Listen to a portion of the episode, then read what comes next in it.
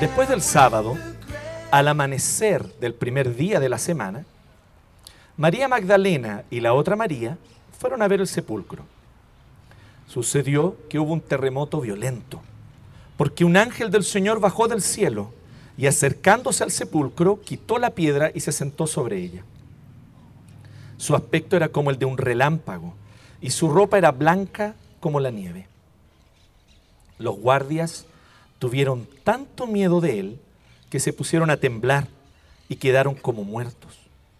El ángel dijo a las mujeres, no tengan miedo, sé que ustedes buscan a Jesús, el que fue crucificado. No está aquí, pues ha resucitado tal como dijo. Vengan a ver el lugar donde lo pusieron. Luego, vayan pronto a decirle a sus discípulos, Él se ha levantado de entre los muertos y va delante de ustedes a Galilea. Allí lo verán. Ahora ya lo saben. Así que las mujeres se alejaron a toda prisa del sepulcro, asustadas, pero muy alegres, y corrieron a dar la noticia a los discípulos. En eso Jesús les salió al encuentro y las saludó. Ellas se le acercaron, le abrazaron los pies y lo adoraron.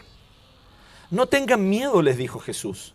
Vayan a decirles a mis hermanos que se dirijan a Galilea y allí me verán.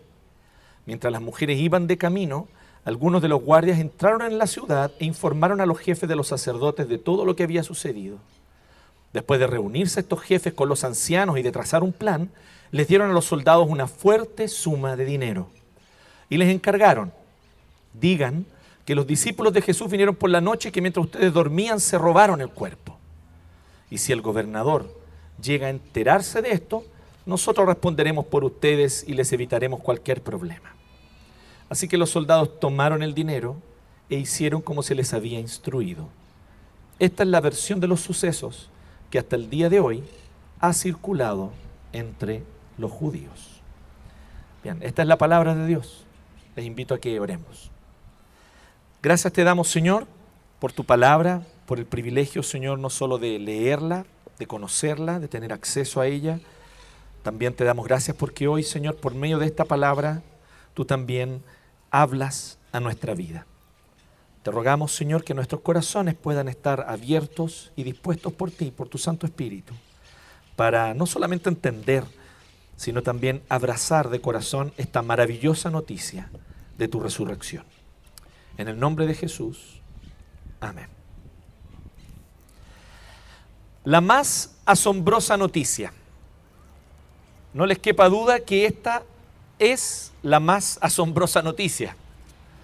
Porque no se trata solamente de que alguien que estaba muerto volvió a vivir, lo cual ya sería bastante impresionante.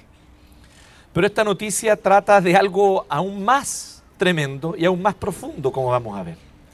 Es una noticia totalmente asombrosa y que tiene todo que ver y guarda toda relación con tu vida y con mi vida, con cómo nosotros vivimos hoy, con lo que nosotros hacemos o dejamos de hacer, con las decisiones que tomamos, con la forma como reaccionamos frente a las distintas circunstancias que se nos presentan en nuestra vida. Hay circunstancias difíciles, hay circunstancias muy oscuras y hay circunstancias donde sentimos que no queda esperanza, que no hay salida. Pero si nosotros logramos comprender claramente y abrazar de corazón esta noticia de la resurrección, vamos a entender también cómo esto nos desafía a reaccionar tal vez de forma distinta como hemos reaccionado hasta el día de hoy. Cuando hay crisis, cuando hay dificultades, cuando hay problemas que parecen totalmente insalvables. Porque si hay algo de lo cual trata la maravillosa noticia de la resurrección de Jesús, es de esta palabrita tan importante y de la cual se ha hablado tanto estos últimos meses. Esperanza. Esperanza. La resurrección de Jesucristo es la más maravillosa noticia de esperanza para nuestro corazón. Porque es la realidad de una nueva creación que se hace presente en la historia, que irrumpe en esta historia, donde solamente nosotros vemos causas y efectos, causas y efectos, todo en un orden lógico y natural.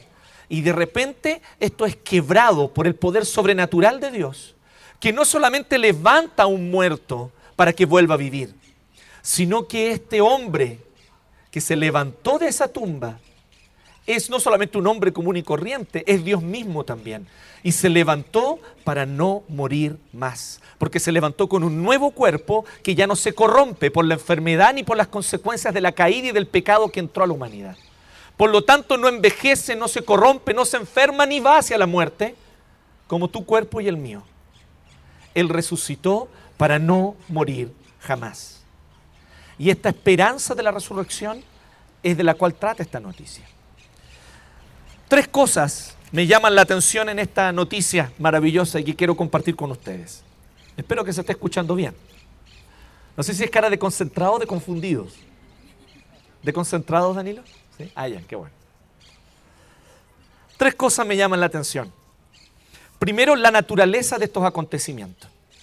Fíjense que los acontecimientos de los cuales está hablando la resurrección no son simplemente cosas que, mira, da lo mismo si ocurrieron o no ocurrieron. Lo importante es que tú lo tengas como un símbolo de algo mitológico. Si tú piensas que de eso se trata la resurrección de Jesús y piensas que está bien relacionarte con la resurrección de Jesús como si fuera simplemente una leyenda, un mito que solamente tiene una especie de moraleja para nuestra vida, no entendiste nada de la resurrección. Porque el fundamento, la esencia misma de la resurrección es que de hecho ocurrió. Es un acontecimiento real, ocurrido en el tiempo y en el espacio. Si esto no ocurrió, no tiene ningún sentido el cristianismo. No tiene ningún sentido estar hoy aquí reunidos. No tiene ningún sentido celebrar cultos los domingos, no tiene ningún sentido buscar al Señor, orar, leer su palabra y tratar de vivir una vida conforme a los preceptos de la palabra de Dios. Nada de eso tiene sentido si la resurrección de Cristo no es un acontecimiento real ocurrido en el tiempo y en el espacio. Porque el cristianismo, en un sentido estricto, no es una opción religiosa. El cristianismo no es ni siquiera técnicamente una religión. El cristianismo nos consiste en un conjunto de creencias a los cuales tú te adhieres de forma sincera y con una devoción personal. No, no se trata de eso el cristianismo. El cristianismo es el anuncio, un anuncio de hechos que afectan la vida de todo ser humano sobre la faz de la tierra. Si no comprendemos la naturaleza del cristianismo, todo lo que hacemos, tratando de obedecer los mandamientos, tratando de reunirnos en culto, no tiene sentido. Te vuelvo a decir, no es una opción religiosa más. No es una religión porque primero que todo no consiste en un conjunto de reglas a través de los cuales si las obedeces fielmente vas a llegar al cielo. El cristianismo no se trata de eso. Por varios motivos. Primero que todo porque el cristianismo anuncia que no importa cuánto empeño le pongas, jamás serás capaz de cumplir ningún conjunto de reglas. Pareciera que la naturaleza humana consiste en que la primera regla es que las reglas se hicieron para romperse. Algo tenemos en nuestra naturaleza humana de un corazón, dice la Biblia, de continuo inclinado al mal. Y existen dos formas de tener un corazón de continuo inclinado al mal. Uno de ellos es ser abiertamente contrario a este conjunto de reglas y oponerme a ellas. Pero existe otra forma que de alguna manera es más eficiente y es obedecer el conjunto de reglas externamente, pero sin tener un corazón que realmente ama a Dios. Y esa es tal vez la forma de desobediencia que Dios más aborrece. Este pueblo de labios me honra, pero su corazón está lejos de mí. Cumplir los mandamientos, obedecer todo, tener una vida decente, entregar tu diezmo, venir a la iglesia todos los domingos, no te salva. Orar todos los días y leer tu Biblia no, no implicará ningún tipo de méritos para ti. No te hará más digno delante de Dios, ni despertará en Dios más amor por ti. Porque la noticia del cristianismo, vuelvo a decir, no consiste en un conjunto de reglas, consiste en una noticia. Y por eso que el mensaje cristiano se le llama evangelio, una palabra griega que significa literalmente buena noticia. Es una noticia, es un anuncio. Tú ves un accidente en la esquina de tu casa. O tal vez a unas pocas cuadras de tu casa baja un helicóptero y se baja alguien famoso. No sé, un acontecimiento cualquiera. Y tú vas y corres a tu vecino a contarle un acontecimiento que tú presenciaste. Eso es el cristianismo. Así que en un cierto sentido el cristianismo no se parece mucho o no es en su esencia una cosa tan religiosa. Es más la declaración objetiva de hechos que realmente ocurrieron. Otras propuestas religiosas te indican un camino para que tú te autoperfecciones y llegues a Dios. Pero el primer anuncio del cristianismo es este, que no importa cuánto te esfuerces, no llegarás por tus méritos a Dios. No importa cuánto te esmeres, tu obediencia no te da puntos para que Dios a cambio te bendiga, te mire con amor y te dé salvación.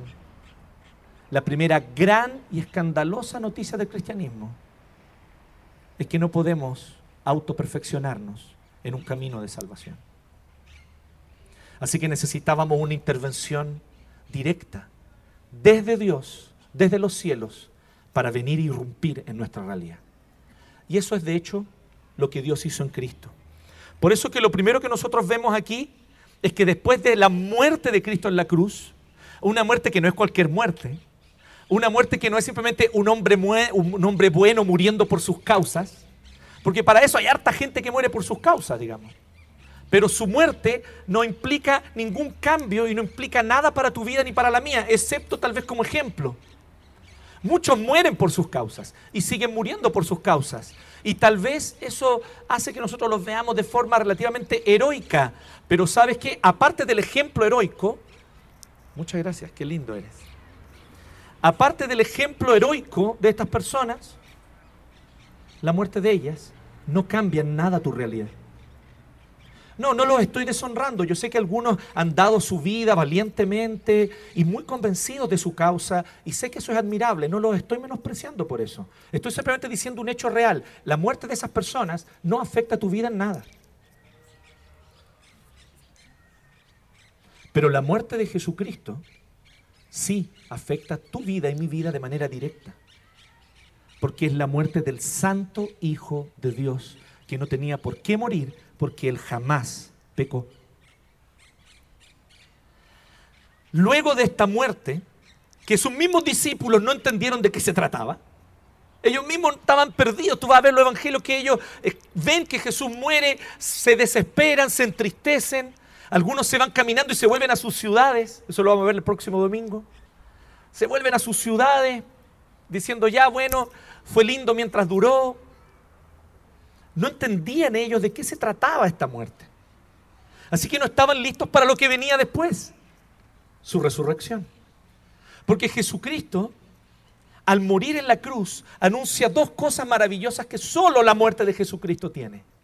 La primera de ellas es que Él muere una muerte que tú y yo merecíamos. Él murió mi muerte, la muerte que yo merecía morir, y la murió en mi lugar, siendo justo, santo y perfecto Hijo de Dios él murió en mi lugar.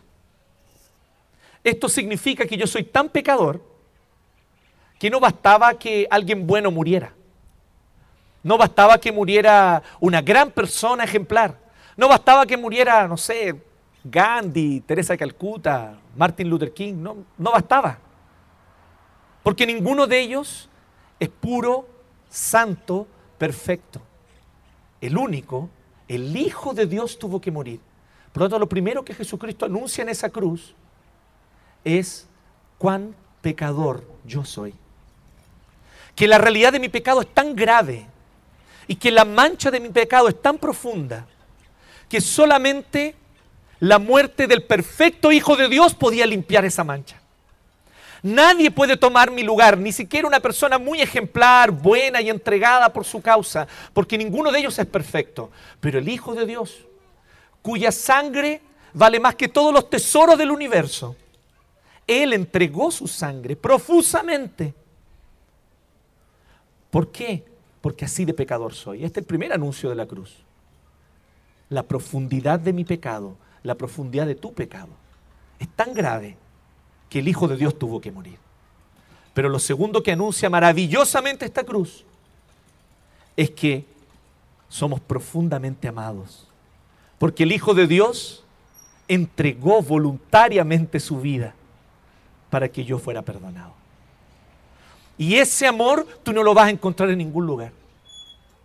El Padre, Dios, el Señor, creador de todas las cosas, de todas las galaxias, de todo el universo. Él, el Señor que sostiene el universo en la palma de su mano y lo sustenta con su poder. Él tiene algo, más bien alguien, a quien ama profundamente y que es su tesoro, que más ama sobre todas las cosas, es a su Hijo. Y entregó voluntariamente a su Hijo por ti y por mí. Y Jesucristo voluntariamente fue hasta esa cruz. Nadie le quitó su vida, nadie lo obligó, Él fue voluntariamente porque hemos sido amados. La cruz declara que somos profundamente pecadores, pero que también somos aún más profundamente amados.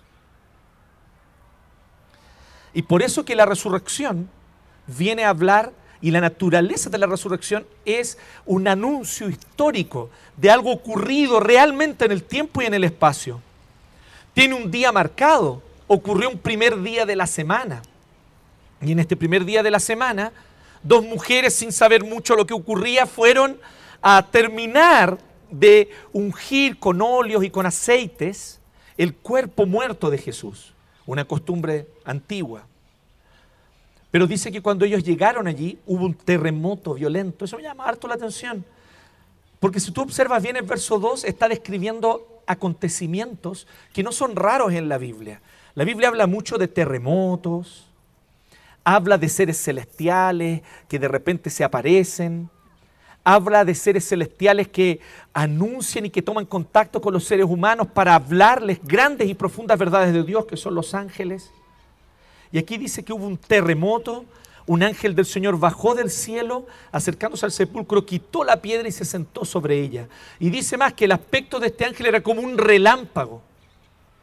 Así brillaba. Así de tanto brillaba, como un, no sé cuánto ustedes han visto un relámpago, así, pero verlo, ¿no? Eh, igual es impactante. Y brillan intensamente, intensamente.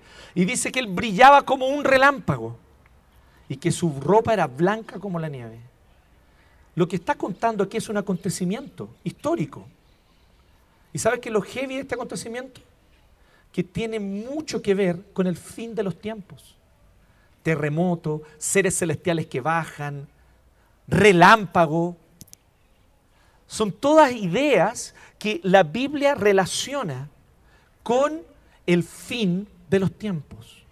Desde el Antiguo Testamento se anuncia que un día Jehová vendrá con poder sobre la tierra y toda la tierra temblará y que los montes se derretirán y que todo se llenará de una luz incomparable.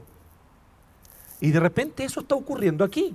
Un primer día de la semana, bien temprano en la madrugada, como si fuese un pequeño adelanto, como una degustación de ese día final, que será el último día, el fin de los tiempos lo que está diciendo claramente aquí, y esa es la naturaleza de este anuncio, lo que nos está diciendo de alguna forma es que este es un anuncio que tiene un tremendo significado histórico. Anuncia que la historia de la humanidad está llegando a su fin. Ya falta poco. Yo sé, para nuestra perspectiva es como caleta, es como decir, oye, pero fue hace dos mil años. Sí, claro, para nuestra perspectiva, vivimos 70, 80 años. Pero para la perspectiva de Dios, ya con la resurrección comienza el fin. Es más, con la muerte, porque si la muerte de Cristo, ¿ustedes se acuerdan que también hubo terremoto? Se oscureció el cielo. ¿No son todas señales apocalípticas? Y de repente, ¿qué aparece de nuevo señales apocalípticas? Ahora, igual es chistoso un poco cómo Mateo lo dice, porque Mateo usa cuidadosamente sus palabras y tal vez no se nota tanto en nuestra traducción, pero Mateo dice lo siguiente. Él dice en el verso 2, que sucedió que hubo un terremoto violento. Y luego en el 4 dice que los guardias tuvieron tanto miedo de él que se pusieron a temblar. Y la palabra allí es exactamente la misma, sismo. Dice que hubo un gran sismo y que después los guardias cuando vieron les dio un sismo a ellos. Ellos se pusieron a temblar con el temblor. Eso es lo que está diciendo, usa la misma palabra. Se pusieron a temblar ante el ángel. Es muy interesante que estos hechos ocurridos es la naturaleza del anuncio de la resurrección. Y esto es lo primero que nos debe desafiar hoy. Porque si tú crees en el cristianismo como un conjunto de lindas ideas utópicas que nos ayudan a vivir mejor, como un mero conjunto de creencias, déjame decirte que no crees en el cristianismo en absoluto. Que no has entendido la profundidad y la realidad del cristianismo. Es un anuncio de hechos históricos, reales, ocurridos en el tiempo y en el espacio, como la muerte y la resurrección de Cristo. Entonces tiene todo que ver con nosotros, tiene todo que ver con la vida hoy, tiene todo que ver con la humanidad. Yo sé que nos cuesta creer porque miramos nuestro rol y decimos, pero todavía hay tanta maldad. ¿Qué diferencia hizo esta resurrección? Todavía hay tanta injusticia. Todavía hay tanto sufrimiento. Y de repente nuestro corazón duda. Ya vamos a hablar sobre eso. Segunda cosa que me llama la atención. Las reacciones ante la noticia. Dije que eran tres cosas. La primera, la naturaleza de los acontecimientos. Son acontecimientos históricos, reales. Aquí no hay nada que nos indique una cosa mitológica. No, no, hay ningún relato aquí que esté fuera del tiempo, del espacio. No, aquí no está hablando en el tiempo y en el espacio. El primer día de la semana, en tal fecha, en tal año, esto ocurrió. Esa es la naturaleza de la noticia, son acontecimientos reales. En segundo lugar, la reacción o las reacciones ante la noticia. Miren qué interesante. Primero, las reacciones de quienes abrazan la noticia. Y aquí incluso literal, ¿no? Porque si ustedes se fijaron, las mujeres después se encuentran con Jesús y le abrazan los pies. Ellos abrazaron a Jesús, pero abrazaron también la noticia. Y tal vez como muchos de los que estamos hoy aquí hemos abrazado esta noticia de la resurrección. Y miren la mezcla que se produce en ellos, porque dice que el ángel le habló a las mujeres, no tengan miedo. Les dice varias veces eso, se repite harto eso, la palabra miedo. Habla de los guardias que tuvieron miedo y luego dice que el ángel les dice a las mujeres, ustedes no tengan miedo. Y es súper enfático, porque simplemente podría decir, no tengan miedo. Pero lo que está diciendo aquí literalmente es enfatizándolo ustedes. Ustedes, a ustedes les hablo, ustedes no tengan miedo. Los guardias pueden morirse de miedo. Ustedes no. Ustedes que creen en el Señor, no tengan miedo. Ustedes que están buscando a Jesús, no tengan miedo. Esta asombrosa noticia implica muchos motivos para tener miedo a quien no la abraza, pero muchos motivos para vivir con esperanza y que por fin se vaya el miedo a quienes la abrazan. Es muy interesante esto, porque el miedo hace una cosa muy interesante. El miedo no solamente paraliza, esa es una de las reacciones del miedo es muy ignorante pensar que el miedo lo único que hace es paralizar a alguien. El miedo hace algo más que paralizar. El miedo también produce una segunda reacción en mucha gente. El miedo produce agresividad. Es por eso que tú vas a ver que los animales cuando tienen miedo reaccionan agresivamente por causa de ese miedo. La agresión, la agresividad es una reacción, es una forma de, que en la que el miedo se manifiesta. Es por eso que cuando en estos últimos meses alguien me dice así, por fin no tenemos miedo, pero su reacción es de agresividad constante en redes sociales y en la vida real. Es mentira que esa persona no tiene miedo, todavía está llena de miedos. Por eso tanta agresividad. No se ha ido el miedo. Donde hay agresividad, donde aún hay violencia, todavía hay miedo. El miedo te produce una absoluta, o perdón, el que, el que se vaya el miedo, te produce una absoluta certeza de lo que estás haciendo y de que lo estás haciendo bien. Así que no necesitas demostrarle nada a nadie. La agresividad y la violencia es una manera de demostrar demostrar que tengo poder, demostrar que de alguna manera puedo tratar de tomar el sartén por el mango, demostrar que algún control todavía puedo ejercer, pero cuando ya no tienes miedo, ni siquiera sientes necesidad de demostrar que tienes control, porque sabes que las cosas están ocurriendo exactamente como deben ocurrir, porque sabes que los acontecimientos están siendo dirigidos exactamente como tienen que ser dirigidos, así que tu corazón está en paz. Eso es lo que ocurre cuando no hay miedo. Pero miren, porque dice que las mujeres reaccionaron. Me gusta mucho esto. ¿eh? Él les dice, no está aquí, pues ha resucitado, tal como dijo. Vengan y vean, les dice. De hecho, algunos comentaristas dicen que la razón por la que el ángel corrió la piedra no fue tanto para que Jesús saliera.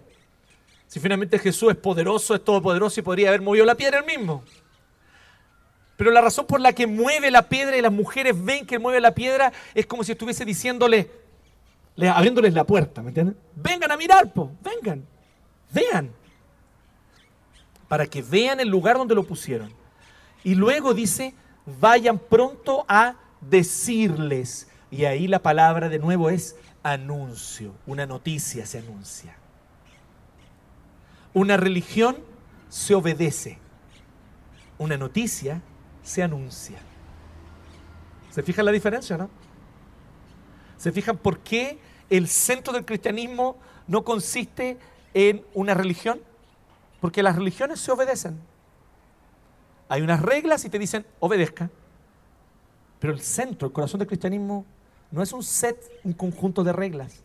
Es una noticia. Es un anuncio. Y los anuncios se creen o no se creen. Tú tienes las dos opciones. Pero eso es lo que haces con un anuncio. Y aquí les dice, vayan a anunciar, vayan a predicar. Es muy heavy esto porque les dice que vayan y les prediquen a los discípulos. Él se ha levantado de entre los muertos, va delante de ustedes a Galilea, allí lo verán. Ahora ya lo saben. Y miren el 8, qué bonito está. Así que las mujeres se alejaron a toda prisa del sepulcro. Con miedo, todavía les quedaba miedo, miren, asustadas, pero muy alegres. Está muy bien traducido eso. Porque efectivamente aquí lo que dice originalmente el autor es exactamente eso. Dice, con miedo, pero gran alegría. O sea, quedaba algo de miedo, quedaba todavía. Pero había alegría, y la alegría comparada con el miedo era más la alegría que el miedo. Eso es lo que está diciendo Mateo. Fueron con miedo, pero con alegría grande, con gran alegría. Y corrieron, le hicieron caso a los ángeles, corrieron, corrieron a decir la noticia. Iban corriendo, Jesús les salió al encuentro. Y dice, las saludó, pero ¿saben cuál es el saludo que dice ahí? Literalmente, Jesús les dijo, alégrense. Interesante, ¿no?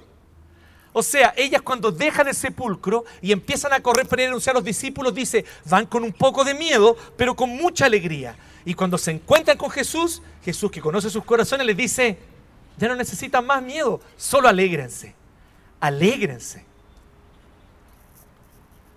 Y entonces ellas se le acercaron, le abrazaron los pies y lo adoraron. Esta es la reacción ante la noticia de quienes la abrazan. La reacción es alegría. Sí, el temor está ahí porque somos humanos. Sí, de repente es como, pero espera un poco, dar mi vida por completo a este anuncio. Espera, que este anuncio de la muerte y resurrección de Jesús implica para mí una entrega total de mi vida. No sé, ¿será? Me gusta más la idea de pensar que en realidad el cristianismo es tiene que ver con una partecita de mi vida, que es la parte religiosa. Porque eso es lo que piensa el hombre moderno. El hombre moderno piensa que el ser humano está compuesto de varias partes, de varias áreas, así como piezas de un departamento. Y una de esas piececitas, que en algunos casos puede ser un cuarto grande, en otros casos puede ser un cuartito chiquitito, pero una de esas piececitas es la parte religiosa del ser humano. Nada más equivocado. Porque la manera como nos relacionamos con Dios es la raíz, la esencia, es el fundamento de esta casa. Y si ese fundamento no está bien puesto, toda la casa para arriba va a estar mal construida. Es el suelo, es el piso, el radier, no sé cómo decirlo, pero ustedes me entienden. Eso es nuestra relación con Dios. No es una piececita de una casa llena de muchas piezas. Es el fundamento de la casa entera. Cómo tú te relaciones con Dios determinará cómo tú te relacionarás con tu prójimo. Determinará cómo tú te relacionarás con el mundo, con tu vocación, con tu día a día con las personas a tu alrededor, con la realidad de nuestro país. Por lo tanto, Jesús viene y dice, no tengan más miedo. Gran alegría es lo que ustedes tienen que tener. Y la reacción obvia, porque la palabra aparece aquí en el original, en la lengua griega, cuando dice, le abrazaron los pies y lo adoraron. dice el final del verso 9. Y es así. Esa es exactamente la palabra. Lo adoraron. Y tú vas a ver una cosa que aparece en toda la Biblia. Cuando alguien se postra para adorar a alguien que no debe ser adorado, de inmediato hay una reacción. No, no lo hagas. No, ¿cómo se te ocurre? Hay un momento donde el apóstol Juan, el apóstol Juan, que era más seco que todos nosotros, pero en un momento queda tan impresionado que se postra para adorar a un ángel y el ángel le dice, ¿qué estás haciendo? No. Y lo levanta y le dice, no me puedes adorar a mí, adora solo a Dios. Cuando alguien va a adorar a algo o a alguien que no debe ser adorado, la Biblia reacciona de inmediato y muestra que eso no debe ser. Aquí no nos dice nada, porque Jesús es Dios y Él es digno de adoración. Y cuando Él aquí se muestra delante de ellas, lo adoran, la Biblia no hace ni un comentario más. Está diciendo, está bien que lo hayan adorado. Y es la misma reacción a la que somos invitados tú y yo, que reaccionemos adorándole. Los que abrazan esta noticia reaccionan adorando. Pero ¿y qué pasa con los que rechazan la noticia? Solo para tener un contraste. ¿Se fijaron del 11 al 15? Del 11 al 15 dice que algunos de los guardias que estaban guardando la tumba, esto es muy interesante. Esta es la parte más interesante del final de Mateo, porque toda esta historia comienza cuando Jesús murió. Después de la muerte de Jesús lo sepultan y entonces unos líderes religiosos, que esos eran religiosos, vienen y le dicen al gobernador, le dicen, por favor, le dicen al gobernador, ponga unos guardias allí. ¿Por qué? Porque estos discípulos andaban diciendo que él iba a resucitar. Y en una de esas terminan robando el cuerpo. Impidamos que eso ocurra. O sea, ellos hacen todas las estrategias humanas posibles para impedir que surja de aquí alguna especie de noticia falsa. Ellos entonces vienen y ponen guardias. Y todo indica que eran varios. Deben haber sido varios. Porque dice que los guardias quedaron como muertos cuando apareció el ángel. Pero después dice en el 11 que algunos de los guardias, o sea, deben haber habido por lo menos más de cuatro o cinco. O sea, tenéis cuatro o cinco guardias romanos cuidando una tumba, a la que además dice Mateo que le pusieron un sello. E igual la tumba se abre y el tipo sale. Así que, ¿qué hacer con esto? Empiezan las típicas estrategias de juegos de poder humanos. Soborno, vamos, yo te respaldo, le dan una platita, le ofrecen una suma en realidad, no una platita, una plata importante, le ofrecen hartas, hartas lucas, dice que le dieron una importante suma de dinero. O sea, los tipos estaban muy interesados en que esta noticia no se expandiera. De quienes la rechazan, de parte de quienes la rechazan, sin embargo, fíjense en esto, verso 11. Mientras las mujeres iban de camino, algunos de los guardias entraron en la ciudad e informaron. ¿Ves qué dice informaron? La palabra informaron es exactamente la misma palabra con la que habla de las mujeres cuando anunciaron, predicaron. Dice que ellos anunciaron a los jefes lo que había sucedido. ¿Perciben la ironía o no? Los guardias están anunciando la resurrección. ¿Se fijan por qué esto no se trata de que es verdad para el que lo cree? No, es verdad lo crea o no. ¿Me siguen o no? Esa, esa cosa subjetivista, posmoderna, de que si yo lo creo, entonces es verdad. No, es verdad. Es un hecho. Ocurrió. Lo creas o no lo creas. Y estos tipos que no lo creen no pueden evitar predicarlo. Llegaron ante las autoridades y les predicaron. Jesús se levantó de los muertos. Un ángel descendió, se abrió la tumba y él salió vivo porque es un hecho real ocurrido en el tiempo y en el espacio, y hombres que no lo creen lo anunciaron. Eso tú no lo vas a ver con una religión. En una religión las cosas son reales si las crees. ¿Te fijas por qué el cristianismo técnicamente no es religión? Es un anuncio de hechos ocurridos. Así que estos tipos que poca relación tienen con el cristianismo no pueden evitar anunciarlo porque es una noticia objetiva, tienen que decirla. ¿Y qué ocurre entonces? La reacción humana es, tratemos de tapar esta noticia. Porque si esto se empieza a expandir, va a quedar la embarrada. Y todos van a decir, oye, estos guardias, ellos supieron, ellos fueron testigos, hay que callarlos. Y efectivamente lo que hacen es tratar de callarlos con sobornos. Así que miren el contraste entre quienes abrazan la noticia y los que la rechazan. Juegos de poder humanos. Juegos de poder, jueguitos de poder. Porque eso es lo que nosotros hacemos. Tratamos de demostrar cosas. Y esto es finalmente lo tercero que me llama la atención de este texto. Es cómo se difundió esta noticia. Y aquí viene lo último y final. Pero que les voy a pedir que hagan su último esfuerzo por prestar atención en esto. La forma como se difunde esta noticia es tremenda. Porque una vez más Jesús no se siente obligado a jugar ninguno de los jueguitos de poder que a nosotros nos gustan. No sé si me siguen, no es como, pero anda la tele para que la tele, para que todo el mundo lo vea. ¿Me entienden o no? ¿Qué es lo que nosotros habríamos hecho si, fuéramos Jesús? Menos mal que no lo somos, pero si, si fuésemos, ¿qué es lo que habríamos hecho? Habríamos resucitado y habríamos aparecido de Pilatos. Aquí estoy, pues, ¿viste? O donde Herodes, ¿cierto?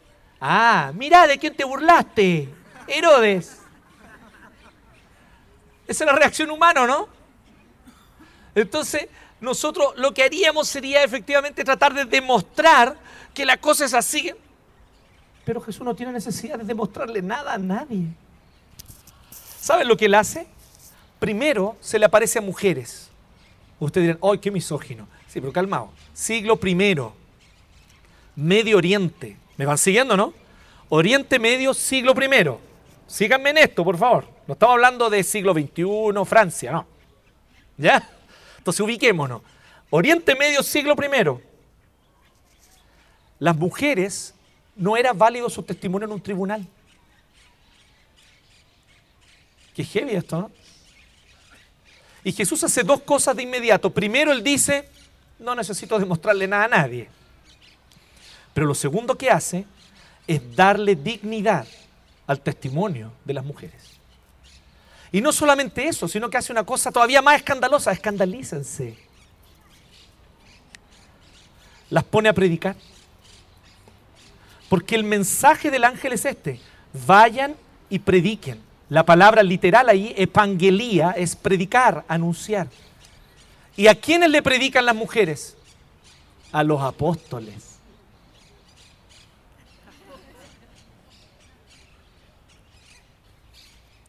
Yo sé lo que ustedes están pensando, pero yo no estoy queriendo decir lo que ustedes creen que yo estoy queriendo decir. Yo solamente les estoy diciendo, ¿y qué hacemos con estas evidencias del Nuevo Testamento? ¿Las vamos a callar porque nuestra teología es más grande que el Nuevo Testamento? No, por ningún motivo. ¿O nuestra teología se conforma a la Biblia o no es una teología que valga la pena en absoluto? Dios le da esta orden a través del ángel, evidentemente el ángel creemos que era y entendemos que era un anuncio de Dios. Y les dice entonces a estas mujeres que vayan y le prediquen a los apóstoles. O sea, Pedro y Juan, ¿cómo se enteraron de la resurrección? Porque les predicaron mujeres de la resurrección. ¿No les parece bonito esto? O sea, mientras todavía estaban debatiendo si tenían o no derecho a votar, Jesús ya llevaba 19 siglos que le había puesto a predicar. ¿Se fijan cómo la resurrección trae realidades que para nosotros son impensadas en nuestras lógicas humanas. Pero además observen esto. Jesús se niega a jugar los juegos de poder, como decíamos. Y aquí es donde está la manera como esta noticia se difunde hasta el día de hoy. Esta noticia no se difunde a través de los canales respetados de poder. Yo sé que nosotros queremos eso. Yo sé que tú alguna vez escuchaste Chile para Cristo. Y como que eso significa que va a haber un presidente cristiano. ¿Cierto? Como si eso fuera realmente a cambiar tremendamente. Miren, sinceramente, si hay un presidente cristiano, bacán, me parece súper bien, ojalá lo haya, ojalá sea bueno, sí. Que tenga vocación de servicio público, que sea íntegro, súper bien no me cabe duda que desde sus valores y sus principios como creyente, él va a hacer gran bien a la sociedad si es un genuino cristiano. No tengo dudas de eso. Pero no es eso lo que cambia la realidad y las sociedades. Mira la historia de Occidente. Mira todos los avances, progresos que Occidente ha tenido a lo largo de 20 siglos. Y tú vas a ver por detrás de ellos a cristianos. Cristianos que o dieron su vida o sirvieron desde los márgenes. Los que salvaron las vidas de miles de niños en el contexto del Imperio Romano. Cuando un niño nacía defectuoso lo tiraban al basurero. Los que salvaron a miles fueron los cristianos. Anónimos, desconocidos, que iban al basurero de la ciudad a recoger a los niños que todavía estaban vivos. Para sanarlos, para salvar sus vidas, para alimentarlos y criarlos como hijos propios. Esto cambió totalmente el concepto que Occidente tenía de los niños. Y hoy existe derecho de los niños porque el cristianismo un día dijo, la vida de los niños es valiosa. No pensaba así el mundo pagano. Recuerden lo que hablábamos hace tiempo atrás, de cuando los primeros monjes en el siglo VII, en el contexto de las tribus germánicas, vinieron y les preguntaron por primera vez a las mujeres, ¿usted, fulana, quiere casarse con este tipo? Una pregunta que hasta el día de hoy está en todas las fórmulas de matrimonio. Tú aceptas casarte, pero era importantísimo porque a muchas se les obligaba a casarse con hombres que no querían.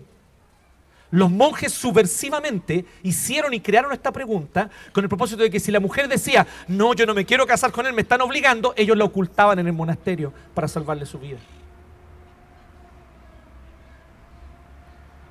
Si nosotros vemos el origen de nuestras instituciones democráticas, vamos a ver a comunidades perseguidas, como una pequeña iglesia que era más chica que Iglesia 1, que estaba, era clandestina, no se le permitía reunirse en el contexto de Inglaterra en el siglo XVII, y que tomó un barquito y llegaron a América. El barquito se llamaba Mayflower. Y llegaron y se instalaron en América, fundaron la primera colonia donde hubo el primer régimen democrático. ¿Y por qué? Porque era una iglesia local, presbiteriana como la nuestra, que vinieron y fundaron una ciudad con un régimen democrático de inicio a fin. Si usted va a ver el origen del hospital público, usted va a ver a quiénes, a cristianos anónimos, que cuando llegaban las plagas a las ciudades, lo que hacían era cuidar a los enfermos incluso a los que no eran suyos. Eso los paganos nunca lo habían hecho. Cuando llegaban plagas a la ciudad, los paganos arrancaban hasta esperar que la plaga se acabara. Los cristianos se quedaban a cuidar no solo los enfermos de su familia, los enfermos incluso que ni siquiera tenían ninguna relación con ellos sanguínea. Y los dividían en grupos, los más graves y los menos graves, en distintos lugares. Es el antecedente de los hospitales públicos. Si tú vas a ver el origen de la enfermería, de la Cruz Roja, se nos va a acabar el tiempo aquí, no podemos multiplicar los ejemplos. Pero ustedes van a ver que este anuncio de la resurrección, ¿saben cómo se propaga? A través de cristianos sin miedo. Y que sin miedo, porque han abrazado la noticia de la resurrección, sirven al prójimo, aunque sea de forma anónima. Aunque sea de forma anónima. Sirven al prójimo sin esperar algo a cambio, sin esperar salir en la tele, sin sacarse la selfie para subirla al Instagram. Simplemente sirven porque es el llamado solemne que su Señor Jesucristo les dio. Y esta noticia se propaga y se sigue propagando. Yo sé, aún hay mucha injusticia, aún hay mucha tarea pendiente, aún hay mucha maldad, pero no tienes idea cómo era esta bola hace, hace 20 siglos. No tienen idea. Y hoy día estamos aquí en un parque reunidos, por hermano. Entonces, la pregunta es, ¿quieres ser parte de los que anuncian esto? ¿Tiene esto que ver con tu vida? Te lo reafirmo, tiene todo que ver con tu vida. La pregunta es cómo tú vas a responder. Los menos influyentes cambiaron todo el rostro de Occidente un grupito de 12. Y no eran los mejores 12, ¿ah? No era así como que, oh, uno de ellos haya sido así como rey o no.